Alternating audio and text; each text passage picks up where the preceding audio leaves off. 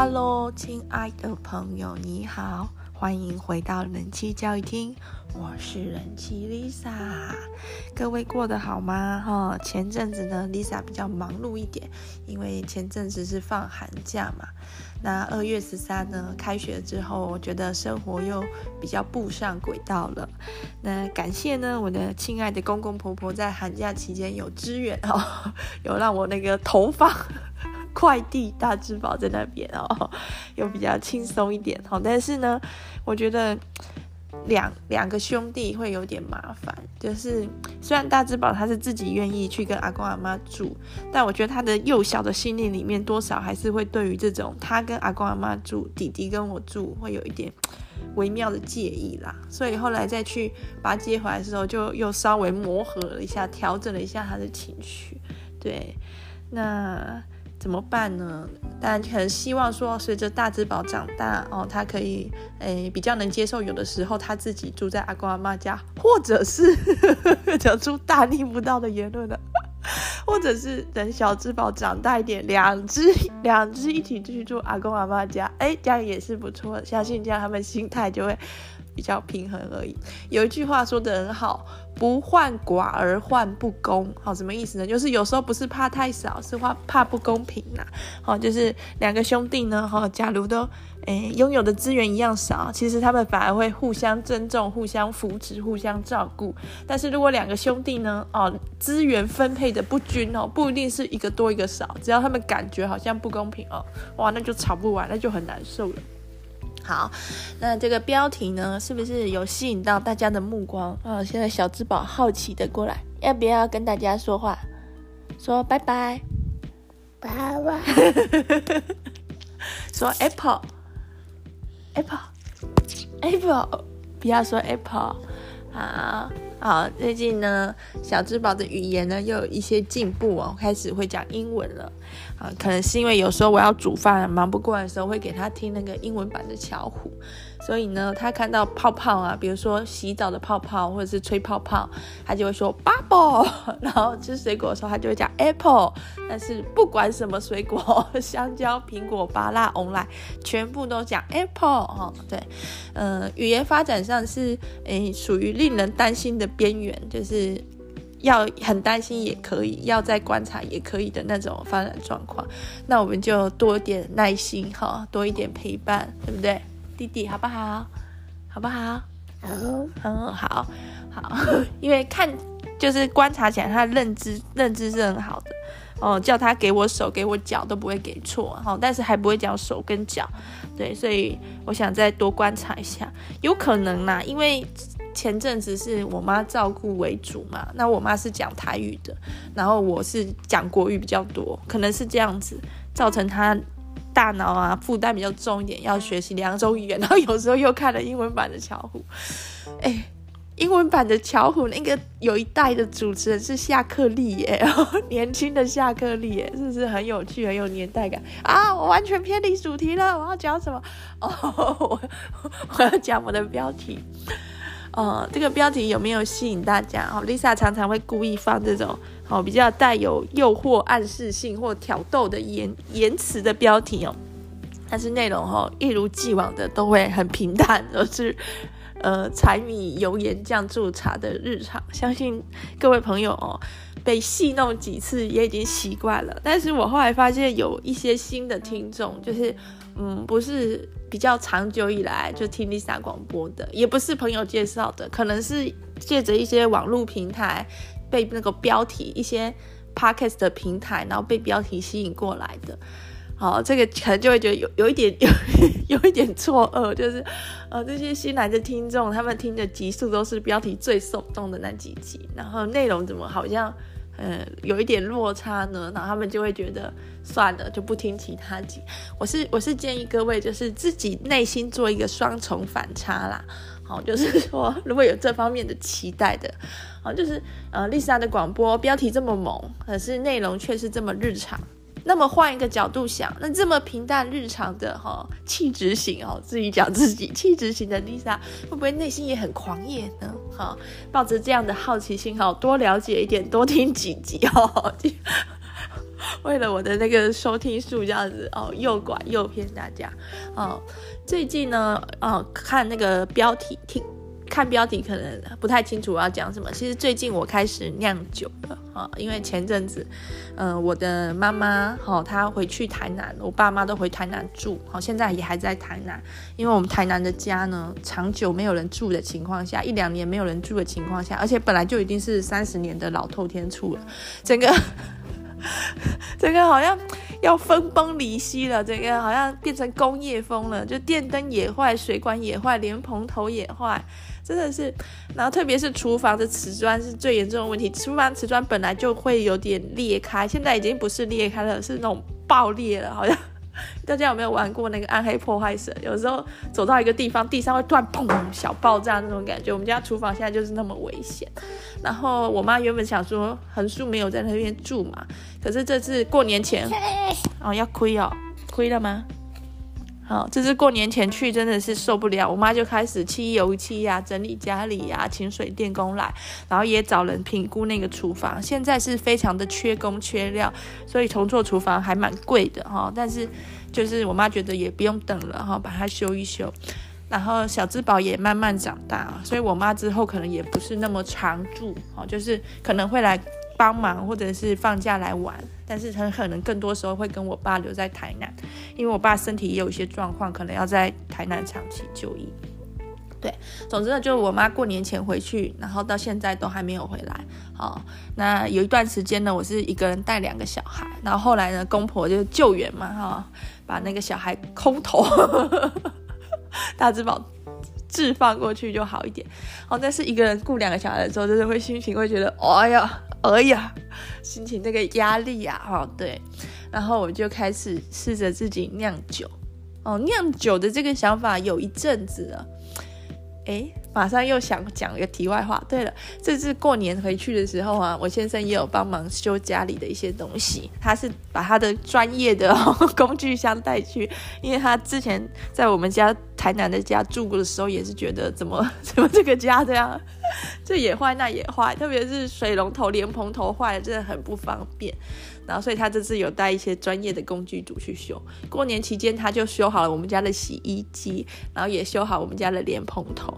啊，冬天，冬天那个莲蓬量、莲蓬头出水量不足，真的是。致命的，是致命的哦。然后谢谢他有修好。那洗衣机呢？我妈是让它坏很久了。我妈就基本上她喜欢手洗，她坚持手洗，然后只用洗衣机的脱水功能。可是这次过年回去台南是算是台南比较冷的时候，十几度。然后小孩啊，我们的衣服都又厚又重。然后小孩一定是都玩的脏兮兮，因为台南很多树林啊、田野啊，我们都是带去这些地方玩，所以一定要每天洗澡，甚至一天。洗就是换换不止一次衣服，那衣服堆的跟小山一样。我妈说啊，没关系啦，她手洗一下就洗好了。我觉得哦，我真的没有办法想象手洗衣服哦，真的。如果说 一件，哎呦，一件小孩的衣服那就算了哦。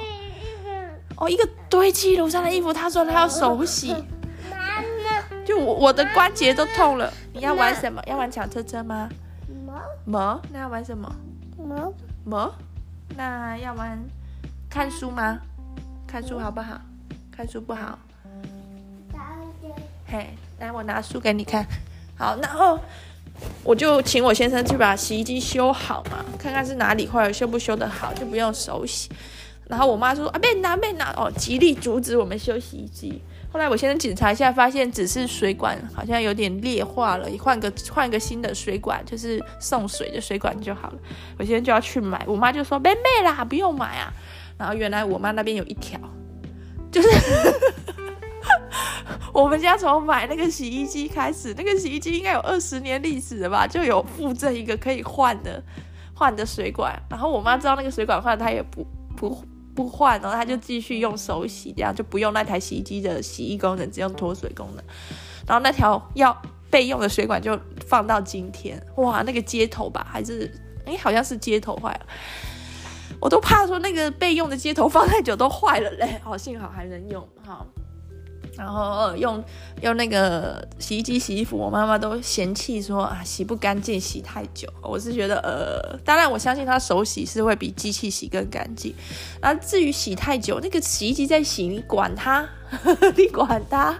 好、哦，然后呃，这一次我先生帮忙修了家里一些东西，其实他每次都会陆陆续续，比如说换电灯什么的，修一点。是如果有给他更多的时间的话。哦，佳佳的妹妹哦，好好好，啊，因为我真的我在哭哭哦，不好意思，我一边那个录广播一边哭 一边顾小孩，这个。哦对，佳佳的妈妈可能有点错评哦，大家觉得混乱，嗯，跑啊跑。啊，如果给我先生更多的时间的话，我觉得搞不好我们家厨房的瓷砖他都可以 都可以都可以重装了哦，都可以修好的。其实我之前对我先生有一些埋怨，我一直觉得他在育儿上不是很给力，我就不是 不是很厉害，或者是呃不是很能帮上忙，有时候还会帮到嘛。那他自己好像因此也会有时候有点挫折，有时候也会有点抗拒。那经过这一次他的维修事件，我就觉得他还是一个很好的老公或很好的女婿。那这是主要问题，就是因为我我都生儿子，然后又生那种比较难带的儿子，然后自然他就 他的育儿能力就是没到那边嘛，然后也没有办法提升了。好，啊，那个别人的啊，别人的爸爸，啊，好，那。但是呢，好，如果如果今天 Lisa 我不是生两个儿子啊，我生出 两台机器哦，比如说一台洗碗机，一台洗衣机哦，一台 CNC 要有，一台车床。假如我生得出机器的话，我先生一定会很认真顾，而且会顾得很好。那相反的，顾机器我就不行了哦。所以这里就看得出来，就是婚姻啊，婚姻经营之道哈。因为最近我也有朋友要步入婚姻啊，已经步入婚姻了。好，婚姻经营之道有时候真的是要多一点耐心。好，就是，呃，不过我相信，哦，啊啊，嘿咻，好，我相信，呃，可能是我自己的婚姻比较坎坷一点，需要比较多这种修炼啊。相信我的朋友婚姻会比较顺利。好，但是真的，如果有时候好遇到一些争执、一些冲突，不要不用太紧张或太快下定论，多观察一下，因为人是有很多的面向，很多的可能的。好，那。好，对，如果说太早就去争吵或很激烈的争吵或下结论的话，我觉得其实有点可惜。因为看像现在 Lisa 两个难带的小孩就是渐渐长大嘛，但是呢，Lisa 家里的这个机器、水龙头、马桶什么各项东西会陆续的坏掉，所以你看我先生这时候是不是挺给力的，派上用场了哦。好，好，哎。又整个大离题，我们再把主题拉回来。好好，总之呢，就是因为我妈她是回台南要住一，可能会再住一阵子，然后我自己育儿压力大，然后就开始想要自己酿酒。然后我公公婆婆呢总是会提供非常大量优质的好水果，哦，然后我我比较懒啊，如果是我妈的话，她就会 勤奋的剥皮、削皮、切块给小孩吃。我自己真的是有时候觉得，就觉得。懒得做这件事，所以也不会给小朋友吃那么多水果。那水果就是不能久放啊，还是要消耗掉。我想说拿来酿酒的话是很适合。然后我先生他也都会小酌哈，以前是小酌，最近有有中酌、大酌，好像有越喝越多的倾向。所以我觉得或许自己酿酒是一个选择。那在较早期的时候，当我有这个自己酿酒的想法的时候，我是找一些网络资料。可是网络资料有时候就是。真真假假，而且有一些让人会看了蛮害怕的。比如说，我在网络资料里面有找到有一些人自己酿酒然后中毒，比较常见的有，比如说肉毒杆菌中毒，特别是像监狱的犯人，他有时候会私酿酒，会用监狱的水果，然后加一些馒头、面包啊，然后自己克难的包在塑胶袋里面发酵啊。好，大家现在听到铿铿锵锵的哈，是小智宝在玩玩挖土机哈，不用紧张哈。好，然后这样子监狱那个环境，然后可能又没有办法消毒器具，所以有一些时候就会有一些坏菌滋生，有一些监狱里的人私酿酒就会肉毒杆菌中毒，食物其实是腐腐败腐化烂了这样子。那也有查到一些新闻，是喝了私酿酒，结果甲醇中毒。好，就是甲醇在人体代谢为甲醛的时候，对于肝脏啊，还有一些器官比如眼睛伤害都是很大，人类是没有办法处理的。好，那这个甲甲醇中毒就会让人很害怕。然后去查的资料就是多多少少在酿酒的过程就是会产生微量的甲醇啊。妈妈，你要妈妈陪你玩好不好？妈妈陪你玩好不好？小货车，嗯，好，那我先中断一下好了哦，因为小智宝看起来需要我陪他玩一下车车。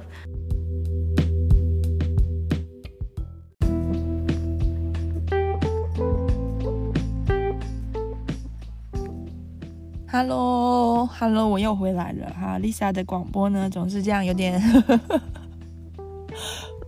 混乱哦，漫无章法，突发事件哈，但是我觉得这也是很有乐趣。第一个，它可以记录下我生活真实的样貌，就是我自己有时候也会听一下我自己的广播的，然后觉得哎呀，昨日的我不堪回首。听自己的广播觉得很不好意思，但是又觉得哎，好像写日记一样。再来就是说，可能各位朋友也有这个机会去体会一下、体验一下这种有育儿的生活大概是什么感觉。我觉得育儿就是有苦有乐啦，好，但是就是会让你的生活多了很多意想不到。嗯，好，回到酿酒，就。刚开始想要酿酒的时候，上网看到一些新闻，有一些中中毒啊，肉毒杆菌中毒、甲醇中毒。那其实呃，私酿酒甲醇中毒呢，嗯，是这样。我查的文献是说，在酿酒在酿酒的过程中，微生物除了产生乙醇，也会产生甲醇，但是一定是很微量的甲醇哦。好，那个量是控制的很小的，应该是不会有很大的危害。那为什么会有一些喝了私酿酒甲醇中毒呢？应该是，呃，这些私酿酒厂商为了节省成本，或者是不小心使用了工业酒精，来路不明的酒精，好，造成里面甲醇含量过高。再就是，假如有经过蒸馏程序的，好，有一些是酿酒的，诶、制造商他会在家里面用用那个蒸馏。那这个除了危险之外呢？第一道蒸馏出来的蒸馏液，哈，就是密度最先的会先蒸，密度最低的会先蒸馏出来，那里面的甲醇含量也会相对比较高。如果是市面上的合格的酒厂，哈，商业的或工业化的这些，诶、酒精的制造商，他会把甲醇浓度较高的这一段就摒弃不用，之后的成品也会去做甲醇的浓度检测，确保在市面上的诶、所有的酒精饮品的甲醇量都是在安全范围。但是自己的话，有时候可能就做不到。那我甚至看到有新闻是有人自己在家酿葡萄酒，出现疑似疑似甲醇中毒的现象。好，那甲醇中毒有可能会失明，甚至死亡，就感觉危害很大。那第一时间我有想说，那我要不要也去买甲醇试剂？就是我自己酿酒，然后我再用甲醇试剂去检查。但是就是上网找得到的甲醇试剂都是中国制的，我又觉得，那那我怎么知道这个甲醇试剂可准不准、可不可靠呢？那我是不是还要再买甲醇？哦，再买甲醇来检测这个甲醇试剂，好、哦，弄得很麻烦，然后又会制造很多不必要的地球资源浪费，我就不是很想这样。再来就是，假如我曾经在上网有这个网络购物购买过甲醇的记录的话，日后假如有一天我先生真的甲醇中毒，我我绝对会被当成杀人凶手，哦，就是。不行不行，好，根据我看了那么多集金田一，好，跟名侦探柯南 所学到的是，我不能去做这种 构陷自己的行为，所以我就放下了这个酿酒的计划了，因为害怕这个风险嘛。那为什么后来又开始酿呢？因为我看到一本书给了我很大的信心，叫做《发酵圣经》。哦，它的它的英文应该是发酵的艺术啦，但是我觉得哦，取名做取名做发酵圣经确实是很威，那它确实也是发酵的这个功法，哈，不管是动植物或酒精的发酵的一个比较完整的书籍记录。它的作者叫做山朵卡兹，哦，他是一个。美籍的犹太人，同时这个山朵卡兹是个公开出柜的男同志，那他也是公开的艾滋病的患者，后天免疫缺乏症候群。那山朵卡兹因为他的这个艾滋病的关系，他定期有在接受医疗治疗之外，好，医疗的正规的，比如鸡尾酒疗法啊，补充营养品啊，他也尝试用更自然的、健康的生机的。就是更健康的生活方式，去提升他自己的身体状况跟免疫力。其中就他就发现这个发酵的东西，好蕴含着人类古老的智慧，能够将食材的营养更全面的发挥，让人体吸收。他就投入了这个行列。其实，在看《发酵圣经》这本书的时候，就可以发现说，这个山朵卡兹他就是比较向往一种比较。原原始的、天然的、自然的社群那种互助的生活方式，包含他曾经住过一个社群，里面养了一头山羊，然后大家轮流帮那个山羊挤奶、喝山羊奶。好，为什么要这样呢？因为市面上的商业的奶都是消毒过的，哦，消毒过呢，可以确保里面没有一些对人体有害的微生物。但是同时间对人体有益的微生物也是顺便就消灭了这样子。但是三朵卡兹他住过那个社群呢，好，作者住过这个社群呢，是喝天然的未经消毒过的羊奶，好，所以那个营养风味啊跟营养成分又是更上一层楼这样。好，不过当然你自己选择的话，你就要要那个好处就必须承受其风险啊。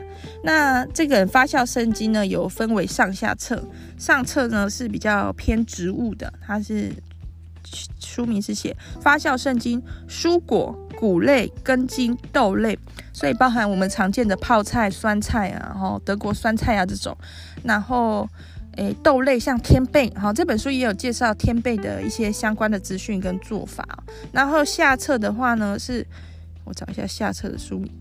咦，下册奶、蛋、肉、鱼、饮料，这里的饮料就包含康普茶，还有酒精这样子，所以就是上册是熟诶啦，上册是素食，下册是荤食这种感觉。那奶、蛋、肉、鱼这里哈，它有一些是自己亲身去做的，有一些只是补充补充资讯，就是比如说像一些嗯、像爱斯基摩人啊。然后一些少数民族或者是一些原始的部落民族，他们其实会把肉类、鱼类再进一步去发酵，可以保存或者是可以提升其营养啊。不过有些东西作者他没有亲身去做，他就是补充资讯给你。他有一些是他亲身尝试过的。他除了教你怎么去找东西、怎么来发酵之外，假如有进一步想要去商业化的，好，作者也有教你在美国的法律之下如何去合法的去做这种呃微生物发酵的生意。好，有一些注意事项这样子。作者现在已经六十岁了，依然健在哈，所以他这个发酵食品，他的亲身的制造，他的生活方式，确实可能对他的身体健康是有一些贡献的。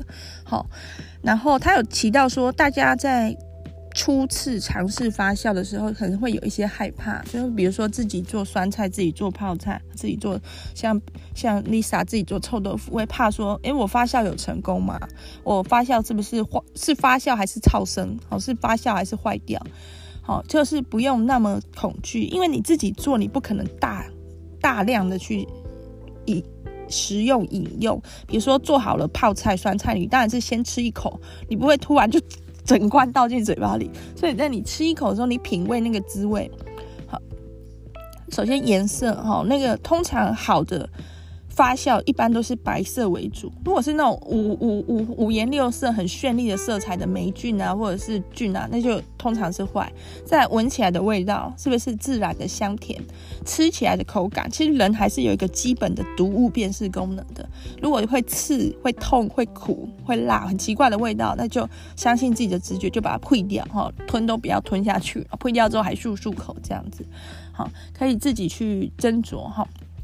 那比如说像起司啊，也是有分工业杀菌后的起司，然后市面上买到都是杀菌过的，微生物已经全灭全死了。跟还有还有富含微生物的起司，吃哪一个风险比较大？哈，当然大家就会觉得吃那种商业化的，市面上卖的比较安全。可是事实上，当你的一些微生物，不管是菌或霉菌已死的时候，对于风味、对于营养也受到影响。所以自己评估自己能不能承担一定程度的风险，再去做尝试。那酒精的话呢，其实人类酿酒是很悠久的历史，甚至不用到人类，动物都知道可以去吃地上有点腐坏的那种水果，就可以喝酒的效果。有个纪录片就是非洲的草原啊，然后有棵果树啊，下面有很多有点烂烂的水果，然后长颈鹿啊、狮子啊、大象，所有动物都去吃，吃了之后就在那边跳舞，就醉了，就忘了，就嗨了，这样子，这是很自然的。所有的水果。都拥有酿酒酵母，好，就是不用额外再买什么啤酒酵母、香槟酵母啊，要再买也可以。好，但是如果你不买的情况下，你只要能取得水果，那个水果就是可以酿成酒的。那当然，水果它的原始的甜度含量是比较低的，在酿酒的过程中，你需要为酵母多吃一点糖，所以你可能再额外再加糖，看你是要加冰糖、蔗糖、蜂蜜，好，要要添加糖类的来源。像监狱酒叫 Pruno，就是一般都是用柳丁、橘子这种富含果汁的，好，然后再加上比如说面包、馒头这种富含淀粉、糖类的来源就去酿。那我们我们自己在家里的话，作者有提到，你只要有办法取得新鲜的果汁，你不用酵母，你都一定可以酿成酒。当然时间是不一样。如果你有取得酿酒酵母，你有买啤酒酵母，或者是你有买香槟酵母。这个有酿酒酵母的话，因为它已经有很多浓缩的大量的酵母菌，它会发酵的很快。如果你自己用果汁酿的话，就要酿比较久啊。温度的话，最好是四十度左右，哈，稍微有一点有一点微热，但是不能太热，太热把酵母菌杀死。但是有一点微微温暖的热度，会让酵母菌它就是发酵的更好，酿酒会更快。那除了水果之外，蜂蜜，好，蜂蜜酒也是人类来源已久的酒类。那蜂蜜酒呢，它本身，哈，还没灭菌过的蜂蜜里面也会含有酵母，就是它自己就是一定可以，只要你加水下去，它就一定可以变成蜂蜜酒，好，哦，然后加水的比例，哈，一般就是一比七，蜂蜜一水七，但是你可以试你自己的变化去做调整，就是你想要，诶，浓一点，好，但是你水不能太少，你水太少，它可能。完全没有办法去活化里面的酵母，因为蜂蜜本身它是一个水分含量极低的状态，所以它的酵母是没有活化的。你要加点水让它活化，那水太多的话就很稀，那个糖糖度不够的话，可能也不能酿出足够的浓度的酒。好，就是你你自己酿的酒的酒精浓度跟你加的糖的量有很大的关系，所以你的水果本身如果不甜的话，你就要加更多糖。好，如果水果本身比较甜的话，用水果本身的糖度就可以。好，那我就看了这本书，它里面强调一定会成功，绝对没问题。哈，当然了，器具最好是用玻璃容器。玻璃容器，然后用煮沸的水，好去煮一煮消毒，然后之后加入果汁，好加糖或者是要加蜂蜜，好加水搅一搅，然后盖起来，不用不用完全密封，因为这个是酵母需要氧气，然后也要如果是没有加酵母，没有加额外的酵母酿酒酵母的话，哦，要定期的去搅拌它，让空气中的酵母菌也可以融入这个液体里面。好，那我自己尝试的结果，我有酿蜂。蜂蜜苹果酒，然后橘子酒，然后苹果果啤酒，呵 呵对，然后有尝试有加酵母或没加酵母，还有蜂蜜柠檬酒。嗯，没加酵母的话，那个发酵真的是很慢，而且我会一直觉得到底有没有成功。好，据说观察重点是有没有冒泡泡。假如持续有那个泡泡，小泡泡一直一直往上升的话，那可能就是。成功了，那所以容器不能完全密封，密得很死哦，因为不断有气体产生的时候，那个压力可能会造成危险。好，就是一直酵母菌一直去分泌，不是分泌，去分解液体里面的糖，然后产生二氧化碳气体。然后如果你的容器完全密封得很死的话，那个空空气二氧化碳气体一直新生，会让罐内的压力变大，就会有爆炸的危险。所以要稍微打开一下这样子。要自己慢慢的去尝试啦。那我也有上网买那种叫 Red Star 哈，就是专门在卖酿酒的酵母香，它是叫做香槟酵母。然后它有很多种不同的种类，它有适合糖度高的，适合酸度高的，适合酿什么酒的。好，然后一包一小包也是几十块，也很便宜，一小包就可以用很久了这样子。然后他有说酵母要先活化，要先用糖水温糖水把它搅开，不用啊，直接加进去就可以了。我自己试验的结果。那我发现有家外面卖的酿酒酵母的，它发酵比较快，而且那个酒味比较重，就是真的是闻的就是酒的味道。然后大胆的实际去喝，真的喝了，嗯，那个酒精浓度大概百分之三左右啊。我这是我跟我先生的估测的结果，因为感觉喝起来比啤酒还 还不给力这样子哈，但是喝得出来是有点酒味。后续还要继续努力，看能不能能不能酿出酒精浓度比较高一点的酒。但是那个酿酒的过程中，有时候会有很多的变数哦，因为有时候像我酿那个橘子酒，橘子有点好像烂烂了，就是它它不是在。发酵成酒精的过程，好像是在一个腐烂的过程，也有遇到这种状况。但是我就是一次做很多罐，玻璃罐子这样排开，做各种的尝试。那我觉得其实去跟微生物相处的感觉是非常美妙的。非常神奇而美好的，好像是人类的基因里面就有这样的一个天性，所以说很多人会喜欢做面包啊，就是喜欢那种酵母菌把面包发起来的感觉。那各个国家都有自己的发酵食品，比如说韩国有泡菜啊，日本有纳豆，然后整个亚洲地区都有所谓的酱油。那比如说像东南亚的鱼露，其实也是发酵哈，就是。用那种小虾米、海鲜去发酵，各各个地区都有，就是人类的，好像跟那个菌啊，跟不管是细菌、霉菌，各种微生物是共同的在演化的。当我去接触那个发酵产品的时候，我也会被他们就是迷迷住啊，好像不只是因为想喝酒，是更想看他那个 酿酒的过程。那我先生也有，好，我先生他是不是做吃的？他是做肥料，可爱肥，他自己把它取名叫可爱肥哦，而且还有英文名字叫卡哇伊诺 fertile，fertile，fertile，好，是不是？好，诶，fertile 嘛，好。就是自己把那个罐子上贴标 贴标签啊，它的肥料叫可爱肥。那一样，可爱肥也是把我们吃剩的果皮、残渣、食余啊发酵，然后让它变成土壤、变成养分的过程。就是好像人对这种东西天生有一点着迷。那像这个发酵圣经的作者嘛，山朵卡兹，他可能一开始是呃出于好奇去尝试，或者是出于身体健康的考量。他有说，像有一些人得的不治之症，比如说癌症。或者跟他一样艾滋的话，当然会想要有没有医疗之外的方法可以补充，可以有一些效果。他不敢保证发酵物能够有什么神奇的效果，但是如果发酵物对身体健康有帮助的话，那为什么不是呢？比如说像纳豆哦，纳豆有些人会宣称它有很多很多的效果，比如说诶可以减肥啊，可以降低心血管疾病的发生率啊，可以怎样怎样。好，不能够保证就是吃了纳豆就长命百岁那么神。但是也蛮好吃的，就是那为什么不吃呢？就吃吃看啊，好那种感觉。对，那随着越来越去做这个发酵的过程中，这个山朵卡兹他其实就迷上了做这个事了，就是发酵带给他好大的快乐跟满足，所以他到时至今日，他还是去持续的去增订他关于发酵的知识跟亲身的尝试，哈，继续的去分享给更多人。那像台湾也有所谓的发酵迷，好，大家找。就是发酵，然后着迷的迷哈，也是有人持续的投入这个行业，去教学、去推广、去贩卖相关的产品。对，我觉得这个是可能是人很原始的一种冲动跟渴望吧。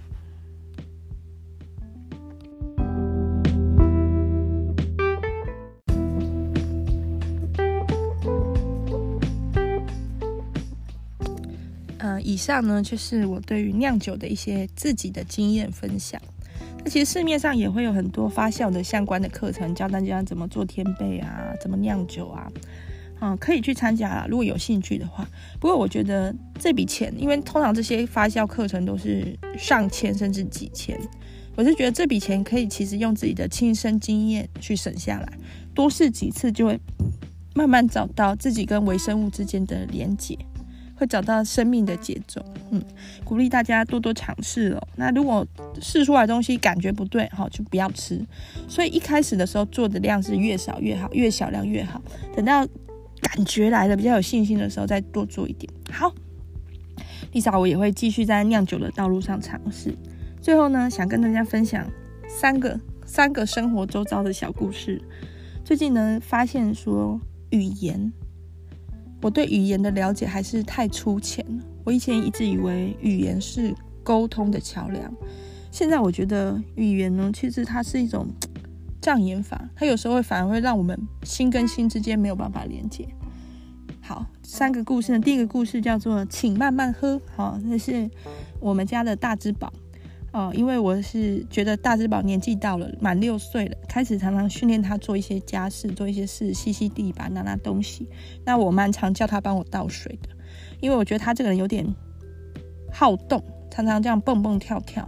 那倒水呢，因为我的杯子是陶瓷的，然后水又有可能会洒出来，所以在他帮我倒水拿来给我喝的过程中，我觉得可以训练他的专注力，还有他的稳定度。大家不知道有没有看过《头文字 D》哦，里面的藤原豆腐店哦，拓海就是开车在在装水的豆腐，然后为了不让在秋名的山路上，为了不让水洒出来，豆腐洒出来，所以技巧变得很过人。我就是从这里得到了 idea。还有一个原因就是因为我懒，我懒得去倒水，好，因为。我在自己的家还好，在公婆家的时候，好大，公婆家好大。然后水是放在厨房那边、餐桌那边，可是我通常都是在客厅或者是在他们隔壁栋的小客厅那玩。哦，要喝个水，要走过去又走过来，我就会觉得直接直接用声控的。哎、大智宝帮妈妈倒水，好。然后大智宝倒水的时候，他有个很特别的举动，就是他把水双手奉给我之后，他会说。请慢慢喝，用非常甜美、让人家融化的声音说：“请慢慢喝。”我真的第一次听到之后，我觉得天哪，我这孩子没有白养，太感动了。那所有家人听到也都觉得啧啧称奇、赞叹。那我就想，怎么会他怎么会在六刚满六岁这么小的年纪这么的温和有礼呢？难道是我？我这个平常就是一个有礼貌的人，然后身教大过言教，让他耳濡目染之下，哦，教养成功了嘛？我都自己暗自窃喜啊哈。然后我就实在太好奇了，为什么为什么会有这么 这么好的表现？所以又再一次，他把双手把水递给我，然后说：“请慢慢喝”的时候，我就问他了，他说：“诶，为什么每次拿水给妈妈的时候都会说请慢慢喝啊？”大智宝就说：“哦。”因为你都一下子又喝完了，叫我再去装啊，就是我喝水很快，喝完了之后呢，他就要再去装水给我喝了，所以他说请慢慢喝哦，不要喝那么快。然后听到就觉得，哎，这这 就是我的我的粉红泡泡又破了。这 六年来育儿的辛劳依旧是辛劳哦，就是嗯，但是也不错，就是起码他很会讲话哦，他能把话讲得让人听得很舒服，这也是一件很过人的才艺。哦，虽然他出发点的动机是为了自己，当然了，当然为了自己啊，人不自私天诛地灭嘛。对，自私是一种美德，很好很好。然后他自私之余又把话讲得让人很舒服，现在真的是不错哈。好，但是我觉得这这个故事就让我很深刻体会到，有些人讲话很好听啊，但是真的他心里是在想这件事吗？就是人讲出来的话，离他心里的想法可能已经经过一层修饰了。那我们听到话之后，再到我们心里的想法，又会加上很多投射跟想象。所以，心跟心之间的沟通联系是靠语言吗？如果单靠语言的话，其实很多时候会产生一些误解，或者是一些自我的投射，哈，这样子。对，这是第一个故事。第二个故事呢，叫做“请生个女儿”，也是请开头。呃，这是阿祖哦，就是我先生的外婆，我婆婆的妈妈，大智宝、小智宝的阿祖呢，哈，现在住在基隆公婆家。然后他老了之后，变得很像一个小孩子，就是人老的时候就也会变得很可爱哦。他已经九十二岁了，浑身散发出一种怎么讲童真感，就是真的很像一个孩子。然后真总是真情流露。不过他因为他耳朵，我觉得好像有点听不太到，所以有时候跟他对话的时候会有种。就是 他讲了，我回了，但是那个对话好像不在同一个频率。不过他还是很喜欢跟我们这些晚辈讲话，然后他同时头脑非常的清楚，我觉得不简单。九十二岁的头脑还是这么清楚。然后有一次呢，他要跟我先生聊天，聊天回来之后呢，我先转述说阿周叫我们要再生啊，要再生一个女儿。我想说什么？晴天霹雳，就是我怎么我不想再生了哦。然后他说阿祖的理由是说，如果没有生女儿的时候，没有生女儿的话，怕老了之后他没有人照顾。他觉得我先生老了之后没有人照顾，还是生个女儿比较好。那我心里就想，又不是我不生女儿，啊，这个精子的那个带 X 染色体的精子就是游不到，自己自己的精是你的精子不争气哈，不是我不生女儿啊，好了，但是。而且我我生两个儿子，我真的是已经 肉体已经不堪使用，每天每个晚上家里的男人就是为了我争风吃醋。好，比如说通常晚上睡前了，然后我现在就会跟我来个最后的亲亲抱抱，因为他会打呼，常常被我赶，是通常是被我赶出去睡另外一间的。好，然后这时候小智宝看到爸爸在亲亲抱抱妈妈，就会哎怒啊！愤怒、嫉妒啊，就开始要把爸爸踢走、赶走。然后大智宝呢，这时候就来化羞了，就是看到看到这边有热闹，就会凑过来也要抱。然后小智宝跟大智宝又会抢着抱我。那有时候他们会以身体中线分边，小的抱左边，大的抱右边。但是大智宝就会很想要越界，就很想要趴到我肚子上这样子。然后小智宝就会想把哥哥推走，然后两个就边抢。然后有时候小智宝就会直接大力的坐上来，然后。大智宝就会想把他赶走，也大力的坐上来。那一个十几公斤，一个二十几公斤，哎，三十几公斤的重物就这样每天压在我身上，我真是 苦不堪言。然后我先生也会觉得好像很好玩，也会来凑热闹，我就还觉得你们 就很想说都给我下去。好，但是因为我觉得对小朋友哈不能太凶，所以一般都是就把我先生赶走而已。那因为我先生不会打骂小孩。然后大智宝也被我们教育不能打人，所以通常都是小智宝用武力，用他的小胖腿在那边踢啊、赶啊，然后又赶不走那边，哎哎哎，好，每个晚上就是这样。那我也想有个女儿啊，但是如果我又生儿子呢？如果我鼓起勇气怀了第三胎，就迎来我人生第三个儿子呢？哦，我不知道，我身体不止不堪使用哦，我要被五马分尸了。这四个男人就这样抢夺我，太可怕了。然后我就很怕说阿宙会不会跟我讲这件事，会不会跟我耳提面命要我再生一个？哇，我就很紧张。然后每次阿宙要跟我说话的时候，我就哎呦浑身颤抖，就是心儿砰砰跳，要讲什么就通常都不是哦，而是一些闲话家常啊，很正面的聊天啊，夸奖小孩啊这样子。我就开始怀疑是不是我先生在。欧北共是造谣，日子我生两个应该已经够了哈，是不是你自己想要女儿啊？哈哈，想要女儿自己不争气，怪不了别人啊！哦，我自己就这样想。然后有一次我在客厅啊跟小朋友玩的时候，我先生在饭厅跟阿周聊天，我就亲耳听到了哦，听到阿周跟他又在聊说还是要有一个女儿比较好的这件事。但我亲耳听到的时候，我就发现说这段对话。其实他他固然有这种劝生啊，劝人生生女儿的成分，但是他完整的对话听起来比较像是说，阿宙觉得就是我婆婆她的女儿对她照顾很体贴，很会照顾人，很孝顺，他觉得很欣慰，所以说有女儿真的是很好，好这样的一种感觉，在跟我先生传达，哦就是华人嘛，通常都不直接夸小孩，都要。在在别人面前夸自己小孩，而在自己小孩面前就不夸了，通常都是这样。所以我觉得那个有女儿真好的意味是比较大的，就是阿宙觉得他有这个女儿真的很棒，才是这个句话的这段话的主旨。所以你也生个女儿吧，只是顺便而已，因为毕竟是在跟你讲话嘛。对，那听完之后我就觉得就蛮温馨的，而且我也知道说，如果阿宙真的当面跟我说的话，我要怎么回答。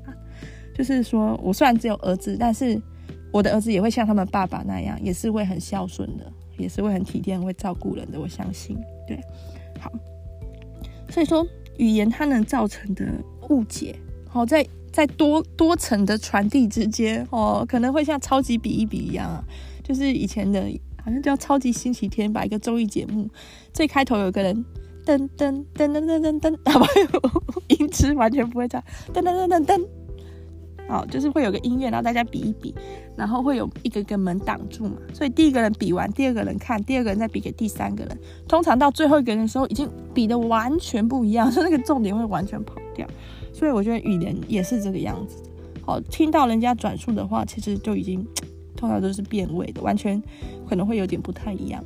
好，第三个故事叫做“请你把杯子洗一洗”，三个请的故事啊。这个故事是这样的，我们家呢，哈，锅碗瓢盆啊，如果是不锈钢的啊，或者是塑胶的啊，就比较随意的放置哈，比较没有小心。但是如果是玻璃的、陶瓷的，我们就会收得很好。为什么呢？因为小朋友哈，大智宝已经不会了，但是小智宝他有时候爬来爬去，然后有时候调皮，或者是有时候不小心就会把东西打破，所以我们不会给小孩用玻璃或陶瓷的餐具，哈，一般都是用不锈钢的比较多，或者是塑胶的。但是呢，总是有几个常用的杯子什么的，可能还是放在桌上。结果上星期就被打破一个，好，然后盘子也被打破一个，然后我就变得更小心了，因为除了打破造成的财务损失之外，更担心的是如果小朋友受伤怎么办？哦，特别是小朋友那种血血液循环很快哦，稍微受一点小伤，那个血会直接，像喷水机一样喷出来，真的非常的吓人。哦，以前大只宝手上大拇指曾经有一个零点五公分左右的伤口吧。那血就是一直流，我们吓到就送急诊，结果大只宝整个被五花大绑缝了一一针。现在想想，那个那个血应该是用力用加压止血法止得住，但是父母就是觉得惨了啦，要失血过多要死了啊，弄得很慌。好，那顺便跟大家。教学一下哈，如果是那种四肢身体的伤口小的，真的就是直接加压止血，止住血再观察。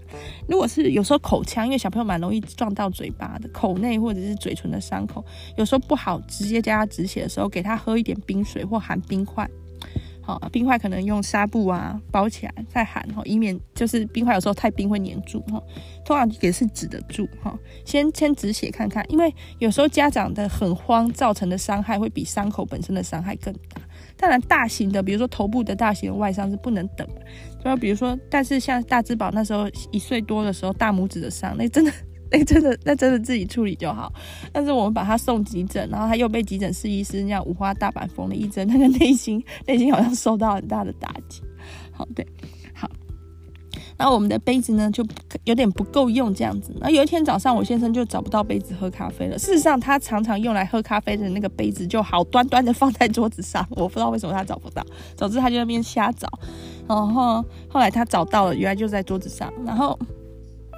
在找的过程中，我也发现说，哎、好像还少一个杯子，好，就是应该有三个杯子在外面的，好，但是因为我我其他的杯子多的杯子收起来，但是有三个常用到的杯子放外面，怎么不见了？我也开始找，然后我就打开洗碗机，就看到一幕，我觉得有点有点震撼的画面，就是空荡荡的洗碗机里面放着一个杯子，就一个，然后我一去摸就更震撼，那个杯子是脏的，他说。因为我本来想说会不会是收收碗盘的时候漏收这个，一摸这个还没洗，我就问我先生说，为为什么有一个杯子在洗碗机？他就说他放的。我说为什么没有洗？他说哦，你想说多放一点碗盘在一起洗，除了比较省水啊，然后省那个洗碗粉啊，也会就是洗的比较干净。因为洗碗机它是利用水流在洗的，如果碗盘放的密一点的话，其实那个水流这样冲来冲去效果更好。然后我就。我就觉得，嗯，那你是什么时候放的？他就说是昨晚。我就觉得，我心里面就有一个声音一直在那边回响，就是好像山谷的回音一样。那声音就是说，一个杯子而已，你为什么不直接洗一洗？用手洗一洗，一个杯子而已，直接用手洗一洗。哦，在我心里面回荡。然后我就，但是我又没有讲，因为我觉得这个这不必要的话就不用讲。怎么说呢？就是我心里面真正的想法不是说一个杯子而已，你为什么不用手洗一洗？我心里面真正的想法是一个杯子而已，你就给我直接用手洗一洗，不要给我放洗碗机。如果我那一天没有煮饭呢？好，没有其他的碗盘，那个杯子要放到民国几年？哈，我心里想法这样，但是我又觉得那是他的事，他自己可以做一些决决定哈。他杯子他想用手洗或想用洗碗机洗，那是他的选择。那他一定会选择用机器的，因为他就是。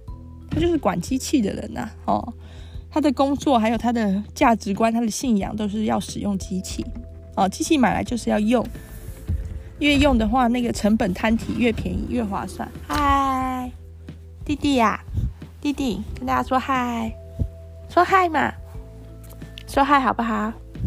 说嗨，嗷，弟弟说 bubble，bubble，不要，你要躲猫猫哦，你要躲吗？好，你躲妈妈躲起来。好，我们家现在小朋友也很喜欢在衣柜躲猫猫，因为我常躲衣柜录广播的关系。好，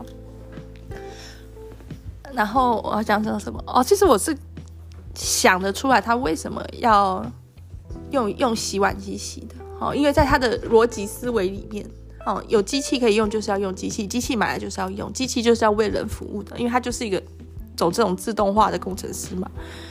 对。但是我的逻辑思维里面，我会觉得就一个而已，直接就洗一洗就好。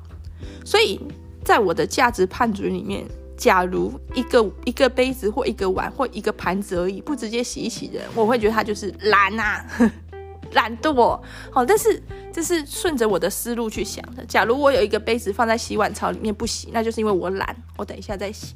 好，但是我先生的想法不一定跟我是同同一套思维系统的。他不是懒啊，他去开那个洗碗机，要把架子拿出来，把杯子放进去，再把架子推回去，再把门关起来。这个功夫他就直接用水冲一冲就洗掉。因为那个杯子呢，我后来看了一下，它是我们去种田的时候用的。因为我会把吃剩的葱的根部呢，种水耕起来，用杯子装水种起来，然后之后再把它种去田里。所以那个杯子基本上它不是油的，它只是沾了一点土而已，也是还蛮干净的。对，所以有时候双方的。思想是在不同的层次，或者是不同的系统里面，比如说 Windows 跟 Linux 不同的系统里面，在尝试着如果没有了解彼此的差异，又尝试着用语言去沟通的话，其实就只是会造成冲突而已。所以那时候我就觉得，嗯，这句话我不用讲，好，对，我就也没有讲。后来我也觉得，嗯，对，这个这个选择是对的，就是有些话就不讲就算了。那。他一一个杯子而已，他要不要洗，可能还会受到很多他过去成长的影响。像我自己，我觉得这跟男女有绝对的性别差异，因为我听过很多的故事都是这样，就是男生说他来洗碗，但是他会很久很久很久很久之后才去洗，好像是女生会觉得所谓的洗碗就是要赶快弄一弄，因为碗盘越放越久，那个油污感觉就是。会会招了一些异味或细菌或虫或什么，或者是彼此污染，最好就是顺手洗一洗。可能从小女生在生活的家庭的教育里面，就是一直被提醒这件事，比如说吃完水果盘子赶快去洗一洗这种，好自发的或者是学习到的。而男生他可能更常是说放着就好，放着就好，等一下一起洗就好，可能更常收到这样的一个命令句，所以造成他两者之间的逻辑思想是不一样的。所以这时候的语言，它非但不能够拉近彼此的距离，它只会扩大那个鸿沟，就会觉得哎，它好难沟通，无法沟通，怎么办？对，这、是我最近的一些算是小小小体会吗？对，我最近自己自己想自制洗碗机的洗碗粉，好，好像市面上都是买那个叫 Finish 吗？我看一下。我有点忘记那个名字了，